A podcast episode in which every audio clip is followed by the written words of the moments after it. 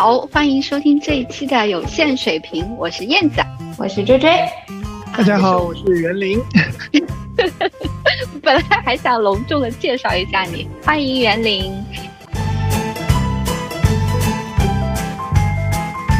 这是我们第二期的播客，呃，我们目前是以月更的方式来录制我们的节目，还是一个非常佛系的节奏。今天我们邀请袁林，我们的好朋友一起来跟我们聊聊最近比较火的一部日剧《重启人生》。我不知道大家是在什么情况下看到的，我是其实是呃三月份的时候追追推荐给我的，说非常好看。但是其实在此之前，我刷到过这部剧。但是我当时看了一集不到，当时是感觉就是，哎，好像这部剧非常的平平无奇，又感觉絮絮叨叨的，就弃了。但因为追追跟我说很好看，我我心里就有一个，诶，就为什么我觉得平平无奇，追追觉得很好看，就带着这个好奇心重新开始看这个剧，然后看完两集之后就开始渐入佳境，一口气刷完了。所以我自己感觉看这部剧，可能头两集还是需要有点耐心啊，然后后面啊就会非常的精彩。两位是在什么情况下看这部剧的？我发现这部剧更多的都是通过口碑传播的方式。一个二十出头一点的小妹妹给我推荐过，后来又有一个跟我差不多年纪的比较好的一个同事给我推荐过。我觉得他不同的年龄段 都达到了，让我对这部剧感觉很好奇，所以我也开始看了。都会感觉大家都是被朋友推荐的，我也是被一个二十出头的刚校招过来的男同事，一个一个弟弟推荐的，他给我推荐了两部，一个是《重启人生》，一个是《黑暗荣耀》，这两部，这两部。这段时间对对最火的两部剧哈。对，然后我在这两者里面选择了《重启人生》，因为平时不太喜欢看撕逼剧，只是第一集的时候觉得平平无奇。然后等到第二集的时候就开始哇，居然可以这样，然后就一口气把它刷完了。哎，看来我我们的感受都差不多啊，所以也建议就是有朋友如果想要去看的话，一定要坚持下去。至少先坚持两集。接下来简单的介绍一下这个剧啊，那可能我们后面聊的这个内容会有一些剧透啊，但是我个人觉得这部剧其实哪怕二刷有很多细节是值得品味的，所以我觉得还是可以啊听听，大家不用特别担心哈。这部剧呢，它是呃日本电视台推出的周日剧，在豆瓣的评分也非常高，九点四分。呃，这个是很高的一个评分了。我还去找了一下，就是国内电视剧 有没有九点四分？对对对，我看了一下，就是就《琅琊榜》也是九点四分，《甄嬛传》也是。唯一比它评分高的就是我看刚刚查了一下，只有《西游记》了。对，所以这个分确实还是蛮高的。靠这个评价，我都觉得可以值得去看一看啊。对，然后这部剧大概讲的内容呢，它是三十三岁的女主人公马美。啊，是安藤英演的啊，在家乡北熊谷市的市政厅工作。主人公跟他父母还有妹妹生活在一起，他日常的生活其实是比较平淡跟枯燥的。然后在工作之余，主要就是跟他的两个闺蜜聚会啊、吃饭、唱 K 之类的。突然有一天，就是一场车祸让他的生命止步在了三十三岁。然后当他醒来的时候，发现自己出现在一个。投胎转世的一个办事处，有位工作人员，然后这个工作人员也是这部片的编剧演的，告诉他说可以转世投胎做那个危地马拉的食蚁兽，然后如果他不愿意的话呢，他可以选择以原来的身份重过一世。啊，然后建议他需要多积一些阴德，以便啊提高来世可以投胎做人的几率。啊，于是就是他就开始了一次一次的这个重刷他的人生，连续刷了五次。故事主要就是围绕他的这个每一世的这个基因德来展开的。然后这个过程也非常有意思，有点像打游戏升级打怪一样。所以这也是一部奇幻类的轻轻喜剧啊。对，故事的内容大概是这样子的。那他卡斯阵容非常的厉害，因为女主角是安藤英，安藤英她是那个呃日本的影后，因为她凭那个《小偷家族》这部电影。小偷家族这部电影大家应该都看过吧？都看过对不对？对，看过。对，对，对，就是它里面的这个演技确实非常厉害。导演对他的演技的评价说是他像新鲜空气一般自如清澈。这部剧里面他的这个演技也体现的非常的自然。对，然后另外呢也有几个主演和客串的演员几乎都是大咖。她的两个闺蜜啊，一个是啊夏凡，一个是木南晴夏。这两位他们之前都有自己主演的这个日剧的大女主，包括后面的有一个呃，就闺蜜叫水川麻美的这个演员也是。呃，非常厉害。她有一部我们可能都很熟悉，就叫《东京女子图鉴》的这个女主，还有后面的那个黑木华，确实也是一个影后级的 演员来做客串。所以这部剧的女女主们都非常的厉害。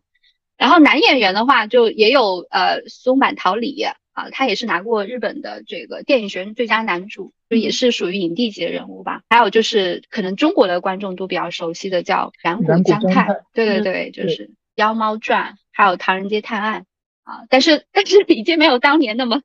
帅了，主要是发福了。对，所以就是这部剧的卡斯阵容是非常强大的，然后编剧也很厉害，是日本非常著名的编剧，叫笨蛋节奏。呃，笨蛋节奏这个人物，之前对他了解也不是特别多，我也是看完这部剧之后去认真的看了一下他的一些其他作品，发现他其实还是一个非常厉害的，同时因为是喜剧演员出身，自己也写很多喜剧的。剧本，所以他自己就是很有那种呃写梗的这种能力的。包括他之前是日本非常有名的一个综艺节目，叫做《大喜力》，他是连续在那个比赛当中拿到过好几次冠军的。这个比赛非常有意思，我那天还去看了一下。呃，它是一种就是根据指定的一些题目，可能是图片或者是音乐或者是一些奇奇怪怪的问题，然后需要参赛的选手根据他们看到的内容，呃，写一句有梗的话。然后谁的最搞笑，谁就能够拿那个呃比赛的冠军。所以那个其实非常考验一个喜剧演员他的这个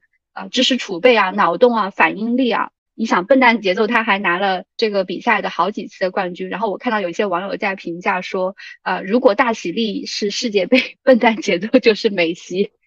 对，所以他的这个编剧能力也很厉害，而且他个人经历也很有意思。他自己在做喜剧之前，他还去 KTV 打工。啊，所以就是我们看到重启人生里面有很多 KTV 的场景，可能跟他，对对对，跟他自己之前在 KTV 打工的经历可能也会比较像。对，然后呃，笨蛋节奏他他之前也有一些非常知名的这个电视剧，他可能也会跟呃重启穿越有一些关系，像那个最佳选择 Tax。我我的感觉是这部重启人生应该是笨蛋节奏这个编剧他个人非常有特色的，包括他可能是以往的这些。一个比较集大成的一个一个作品吧。然后接下来呢，嗯，我们想一起聊一聊，就是这部剧当中有哪些比较让我们觉得动容的地方。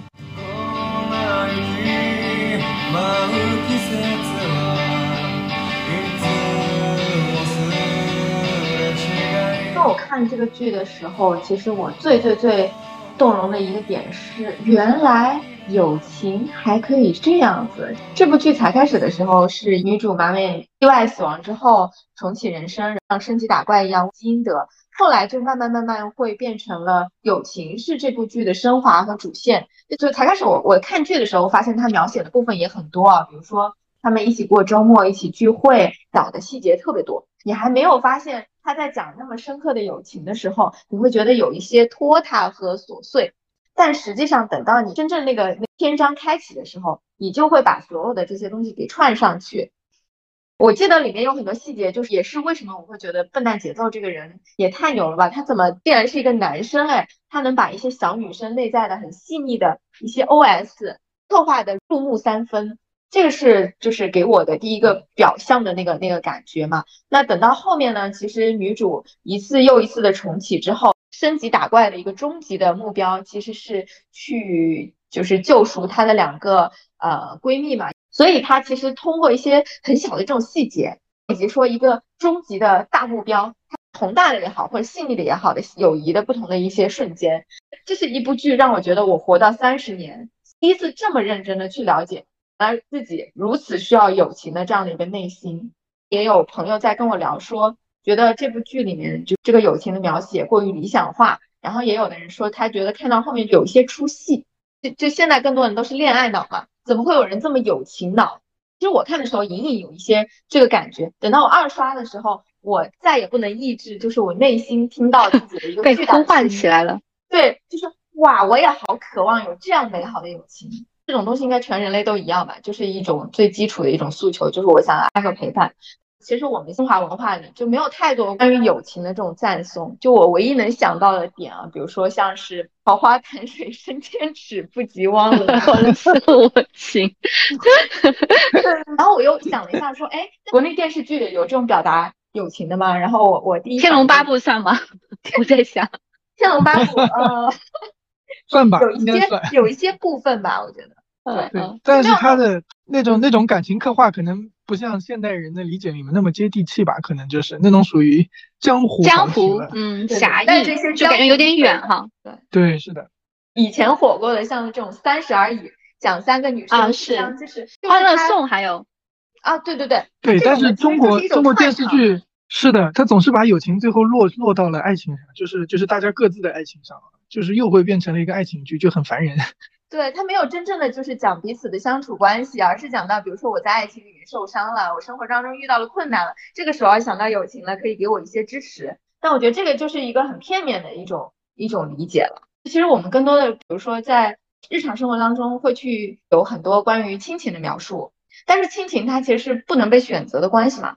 然后爱情是非常非常非常大量的在我们身边充斥的一种情感的描述，但是呢，我觉得。更多的人会赋予他过高的期望，这种关系也是最容易失望的一种关系。但是，这就是看了这部剧以后发现友情妙的点了，就是他是可以去主动选择的。比如说，他们小的时候，这几个女生，她会互相靠近，下了课以后一起走路回家，聊聊什么最近爱看的电视剧。他们是一种互相靠近、互相选择的一种关系。然后，他也是可以经营的。就比如说，剧里面有几世真理，他为了去。实现他那个终极目标嘛，他其实是跟朋友们渐行渐远的，他没有在这些友情里面去做对应的投入，那他其实就享受不了这种这种情感的滋养，所以他是可经营、可主动选择的，这是我觉得友情比较好的一个点。然后另外一个呢，就是一般我们讨论到友情的话，像这个影视剧里面就是四个好朋友都是女生，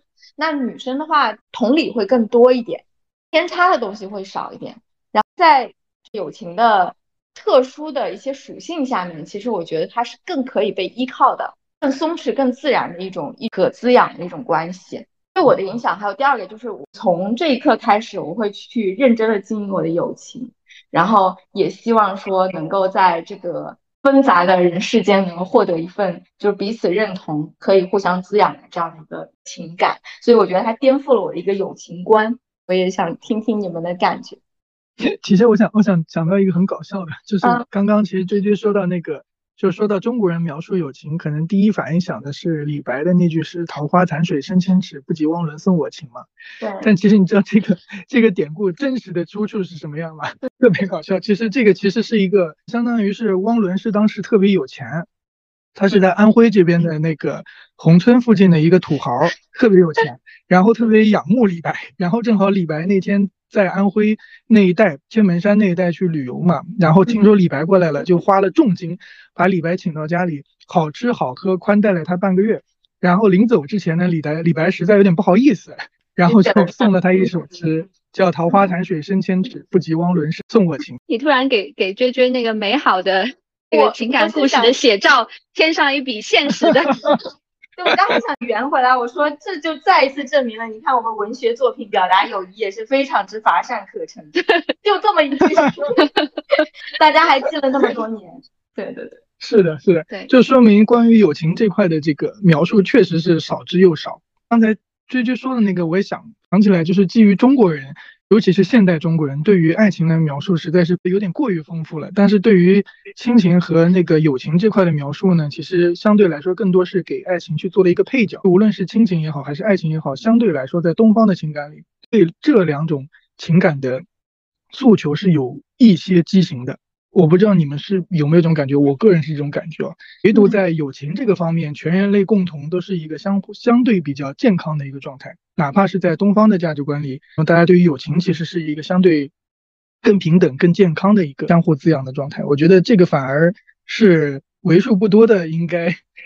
大家能从这种情感关系里获得的滋养，而大于一些烦恼的一种情感状态。我个人是这种感觉啊。我的感觉是友情，嗯。确实，因为它可能相对来讲没有那么复杂的，它不像亲情啊，它有血缘的这个关系，它也不像婚姻，它可能有契约的这个约束条件。友情它可能是在一个更加平等开放的呃环境下面，可能也会更纯粹一些。它也不是基于爱情，因为没有多巴胺，没有这个企图，没有那么大的这个刺激跟渴望。那相对来讲，我觉得它会更更平和一些感觉，可能有点像内啡肽的作用。但是我确实也觉得剧中的这个友情描述的其实是比较理想化的，嗯，我觉得人本身就是一个比较复杂的动物，比如说友情当中，嗯，你说是不是真的就是大家无所求，还是说其实可能是有一些不一样的诉求，这个也是一个比较复杂的问题。但是优质的一些友情的关系，它对于人的滋养是一定不会比爱情和亲情要少的。我觉得刚刚说理想化，我也思考过这个问题。我觉得有一个是跟社会背景是有关系的。其实中国蓬勃发展的这个浪潮里面，会让从一而终的友谊会变得更少。我自己从切身的感受，我从上学然后离开了自己的城市，我就没有发小了。然后我们身边的人也是一波换了又一波。对对。物理，因为我们在流动。对，或者说会变得很难。其实刚刚说的这个，我又刚刚回想了一下，就是关于这三种情感的永恒的话题啊。其实总结一下，就是无论人类社会怎么变化，我们会发现，对于友情的这个关系，其实相对还是一直保持着一个非常纯粹的一个一个关系在的。这个还是不太一样的点。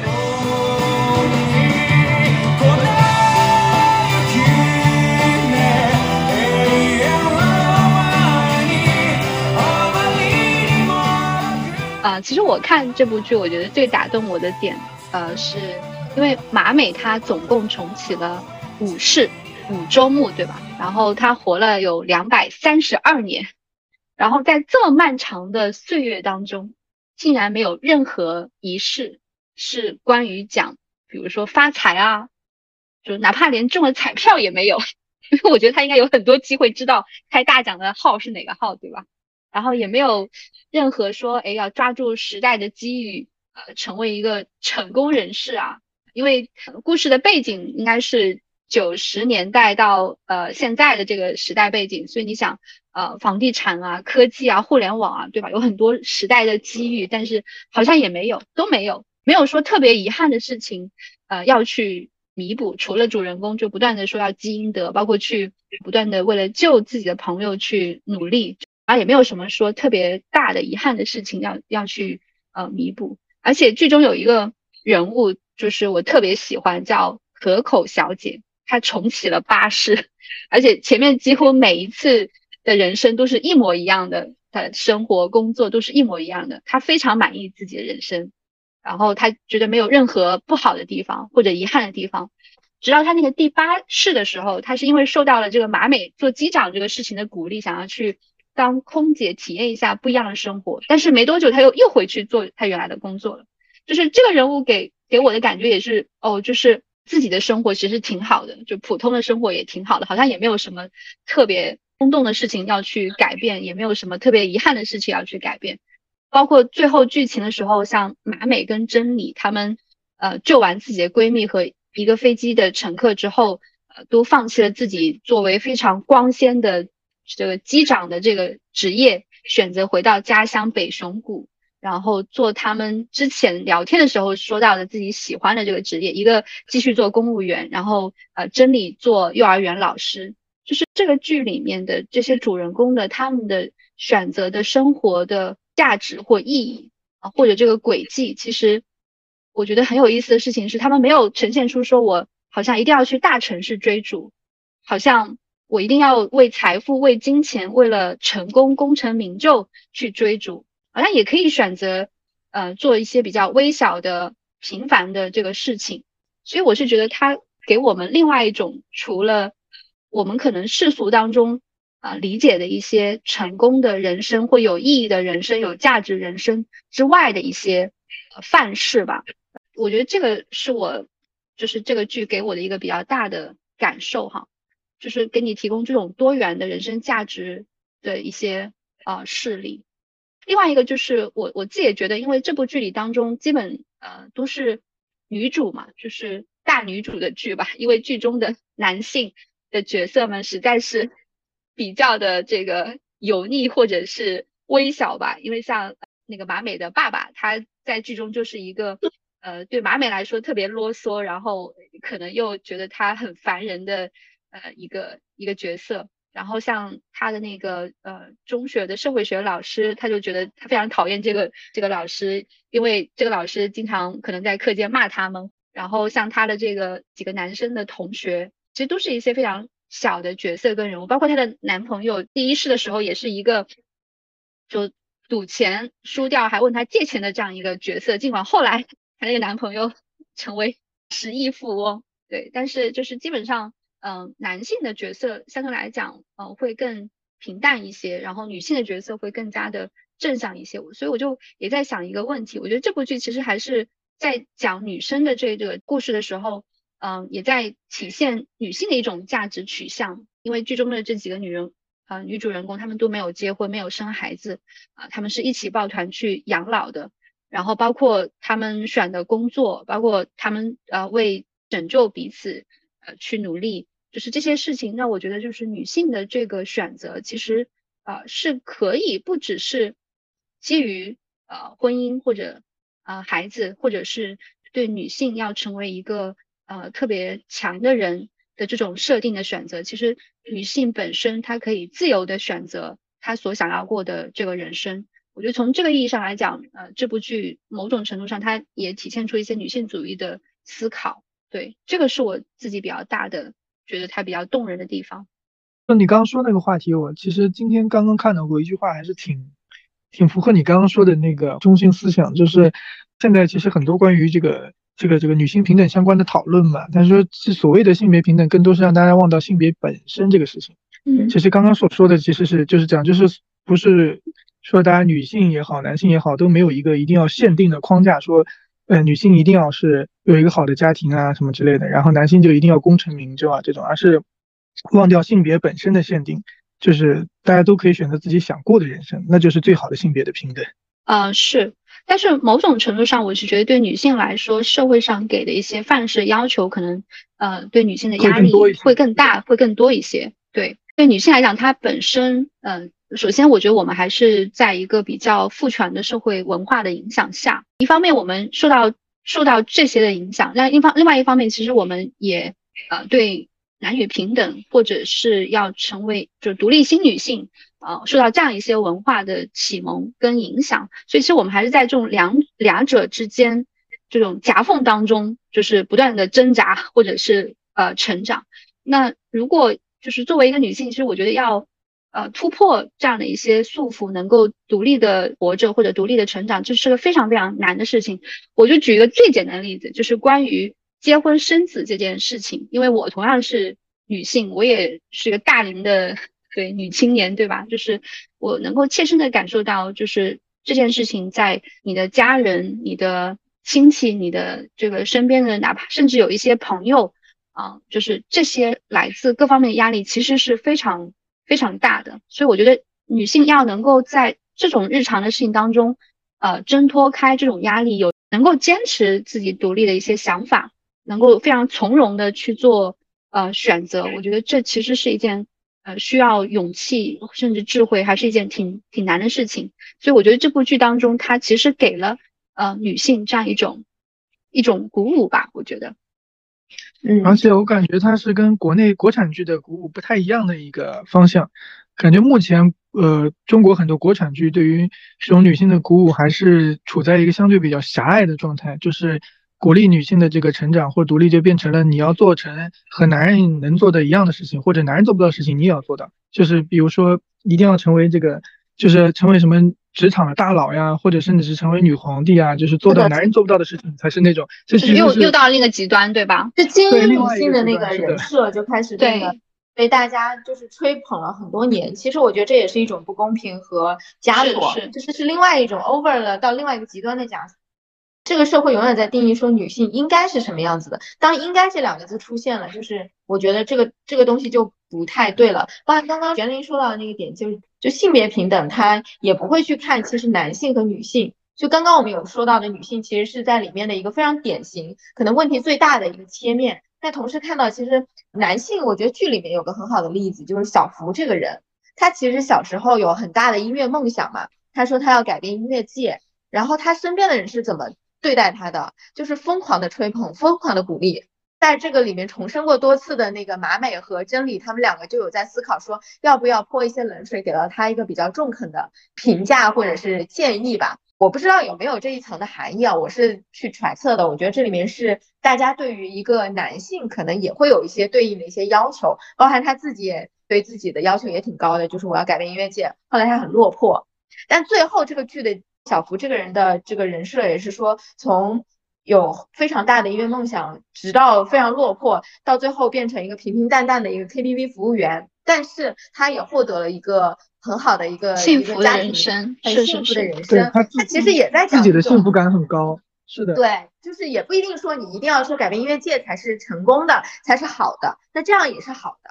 没有什么普世恒定的这个价值体系。然后我还注意到，就是讨论了女性，讨论了男性之后，那其实，在每次女主重生的时候，她的那个那个投胎处的那个服务员都会告诉她说，你可以选择就是成为各种动物，或者如果你要成为人，那你就要积阴德。就我才开始没有太看懂这个点，但其实他在强调的一个一个东西就是说，就是只有人才会觉得人是最好的，就这是在人的价值观里，觉得人就是最高尚、最值得成为的一种生物吧。对，但是他说如果。比如说蚂蚁，蚂蚁来了以后，可能他想下一辈子依然成为蚂蚁。那他的这个基因德的体系，它其实是告诉你说，只要你要自主选择，那你就需要付出额外的代价。就这个也是，就是他再升华了一层，去把对，就是价值观再做了一层剖析。就是呃，不只是说男性跟女性之间有这样一个平等关系，任何的万事万物之间其实也是有一个 平等的关系的，对不对？对，是的，就是人无法理解动物的快乐，动物无法理解人的快乐。就我我说一个特别有意思的小插曲，就讲到这里。那个呃，笨蛋节奏在他另外出演的呃一个短片，就是《世界奇妙物语》当中，其中有一个有一集讲的也是就是呃一个投胎转世的一个故事，然后讲的是说那个呃一个快去世的一个老人，他也突然就因为陷入到昏迷，然后到了这个一个投胎转世的。中介中心，那个扮演中介中心工作人员的也是 笨蛋节奏，然后他也给那个老人提供各种可以选择的来世投胎的这个呃选项，然后他这个选项很有意思，他这个选项也是类似的，就是你前世是不是有很多积分，你的积分高，可能可以选择的 更更好一点，比如说其中。这是个互联网的编剧吧？对，然后他说其中有一个那个选积分特别高的选项是变成大熊猫，那个积分要求非常非常高。然后那个 老人家他的那个积分在很多什么大龙虾啊什么呃就海各种海鲜的这个里面选，最后他选了一个蝉那个治疗。嗯，然后他有一个特别有意思的片段是，他还可以体验一下那个治疗，就是你可以不一定马上决定要刀，你可以先体验，给了他七天体验的机会。然后他在就是变成那个蝉，在体验的时候，他觉得快乐无比，就是可以自由自在的飞，就是觉得特别特别的好。然后呃，他还飞到了就是他自己前世为人的那个医院的这个呃那个病房的窗口。然后他那个场景是那个老人家在里面听到病房外的这个治疗的的叫声，就叫他的妻子把那个窗门关上。他觉得治疗太吵了，来世不要做治疗。然后其实那个治疗在外面一直叫，是叫是说你以后一定要投胎做治疗。就是，所以我觉得这个 这这个场景很有意思。但我觉得确实也是类似的这种呃价值观，就是是不是说呃就。人一定是最好的，然后可能是不是其他就不一定，呃，不快乐不幸福。我觉得这种呃还是挺脑洞的一些想象，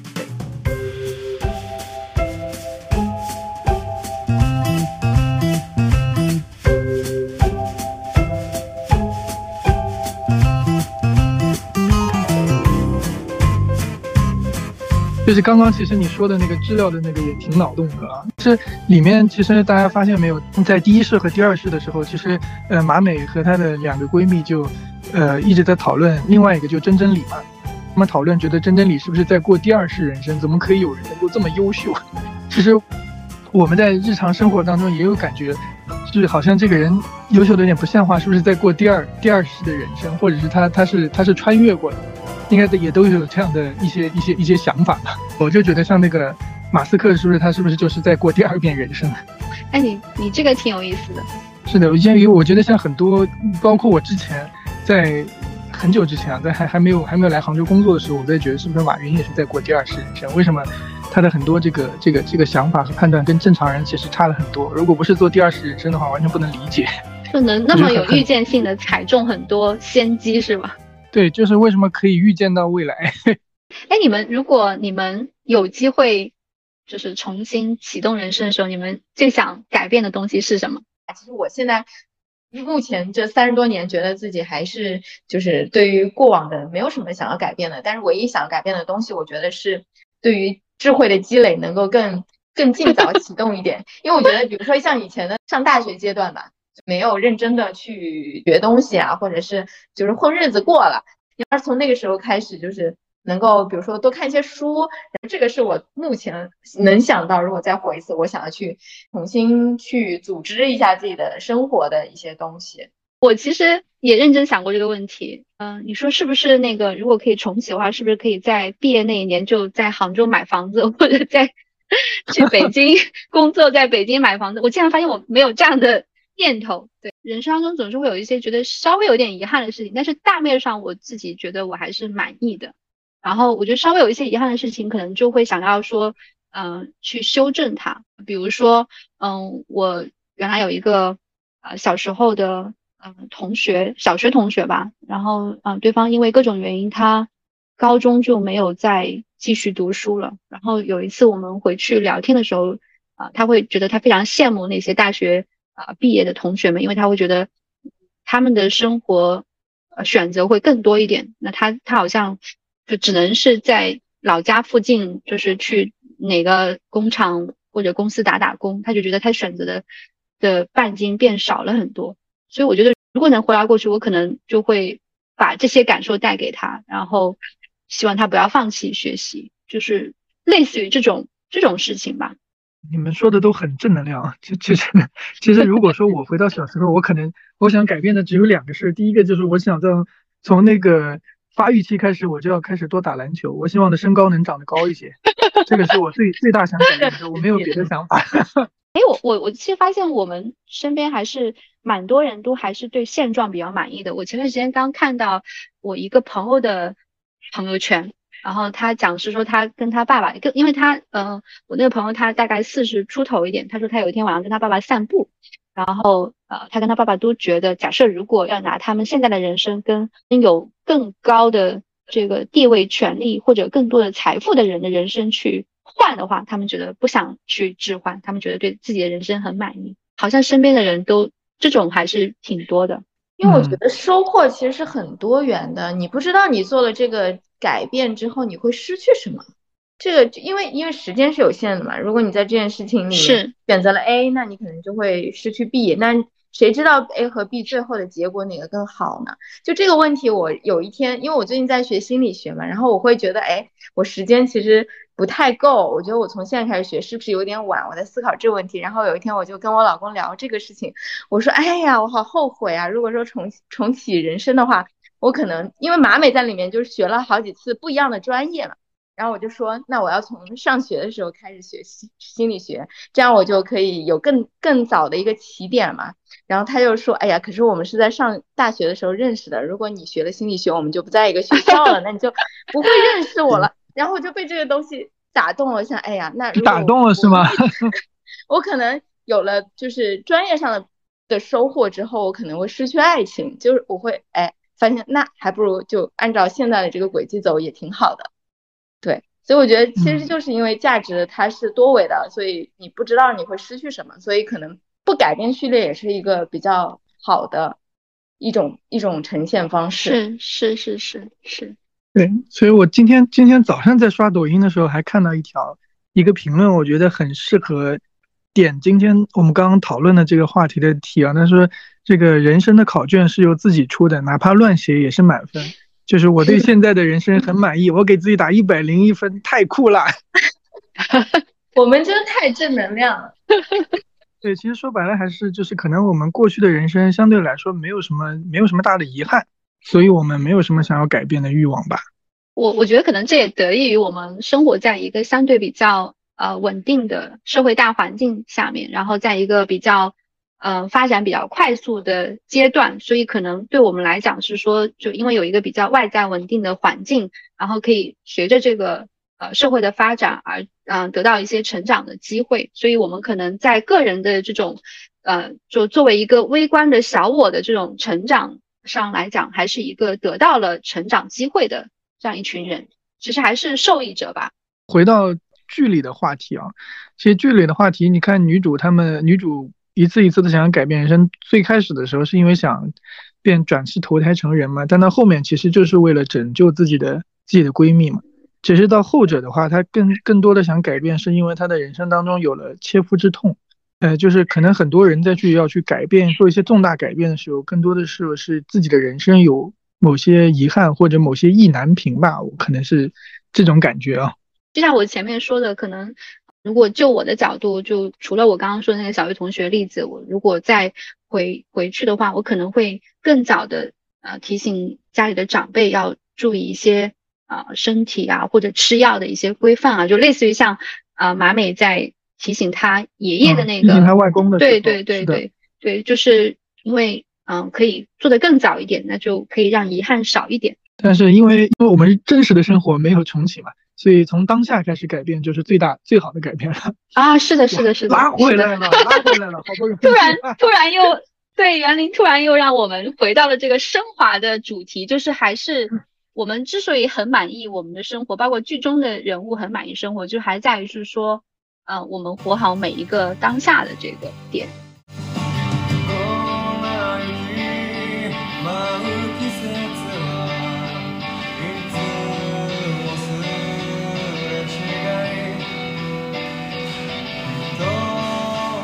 部剧它非常多的细节，然后呃，这些细节在剧集之间有很多辉映。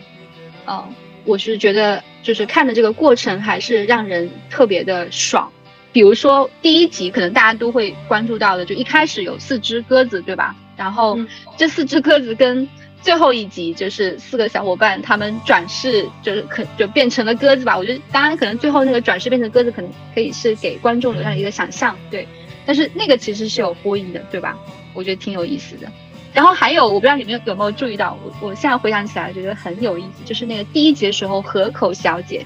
她那个衣服，她有一件 T 恤，她的 T 恤上面她印了一排字，对，Go to hell，就是呃，它下面一排大字 Go to hell，然后它下面还有一排小字，就是。说自己其实已经轮回好几次了，他其实是把自己轮回的故事写在衣服上，但是没有人会觉得那个是真的。对我后来还就是在那个刷，就是网上刷到那件衣服，我还买了。我本来是打算 天呐，对时候穿的。我我我就觉得他就应该把这种周边穿在公司里，穿在公司里还挺挺感觉挺那个的，就是会议上跟一个人在撕逼，然后又不好直接骂他。对对对，而且这这个你们知道吗？我后来嗯，就是在。就是扒拉的时候发现说，其实那个 Go to Hell 它是有出处的，它是那个河口小姐的这个演员，她有另外一部电视剧，然后那部电视剧里面这个 Go to Hell 是这个她这个人物的一句非常经典的台词，所以就是就是可能对于日本的这个观众来说，可能他们会觉得这种剧跟剧之间的呼应也很有意思，而且最后一集的时候，你们有没有注意到那个河口小姐那个 T 恤的又又改了？对。我就觉得这两件衣服真的挺好的，对我就觉得他应该出这种周边，我我我我我觉得我回头也要去买一件，对，这挺有意思的。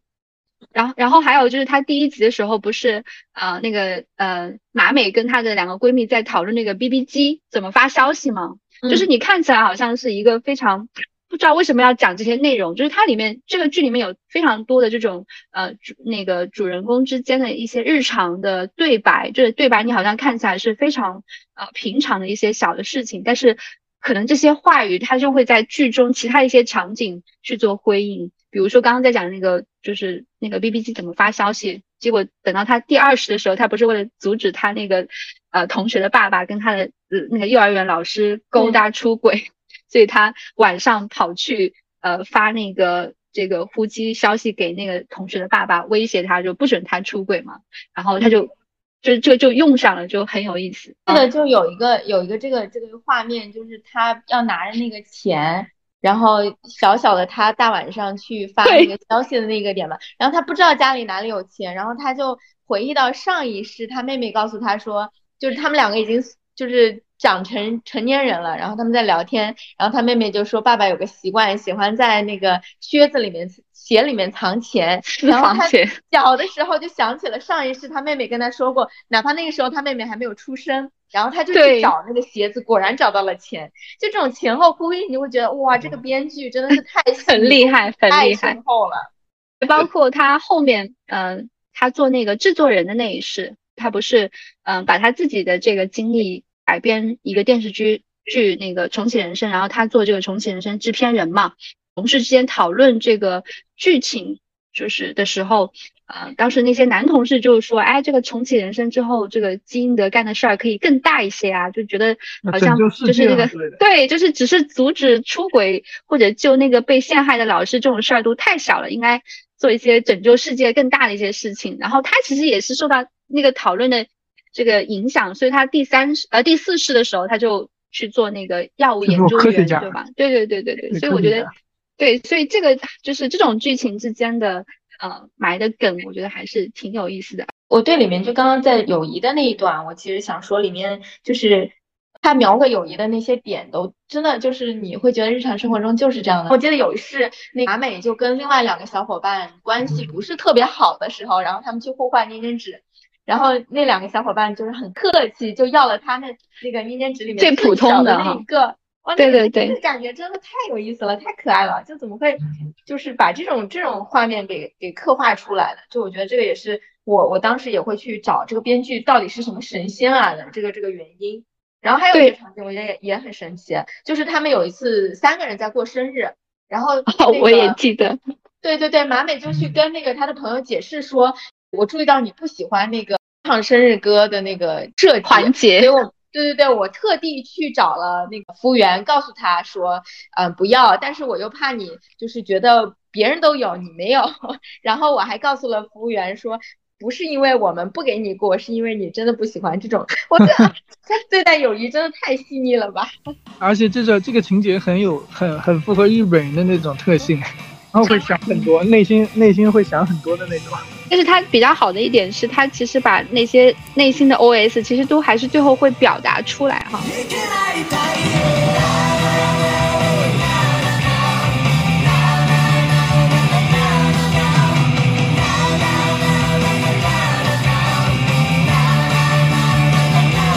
好的，以上是。我们今天呃一起讨论分享的这个重启人生的故事希望你听了我们的呃分享能够也关注喜欢这部剧。我们下期再见。拜拜。拜拜。拜拜。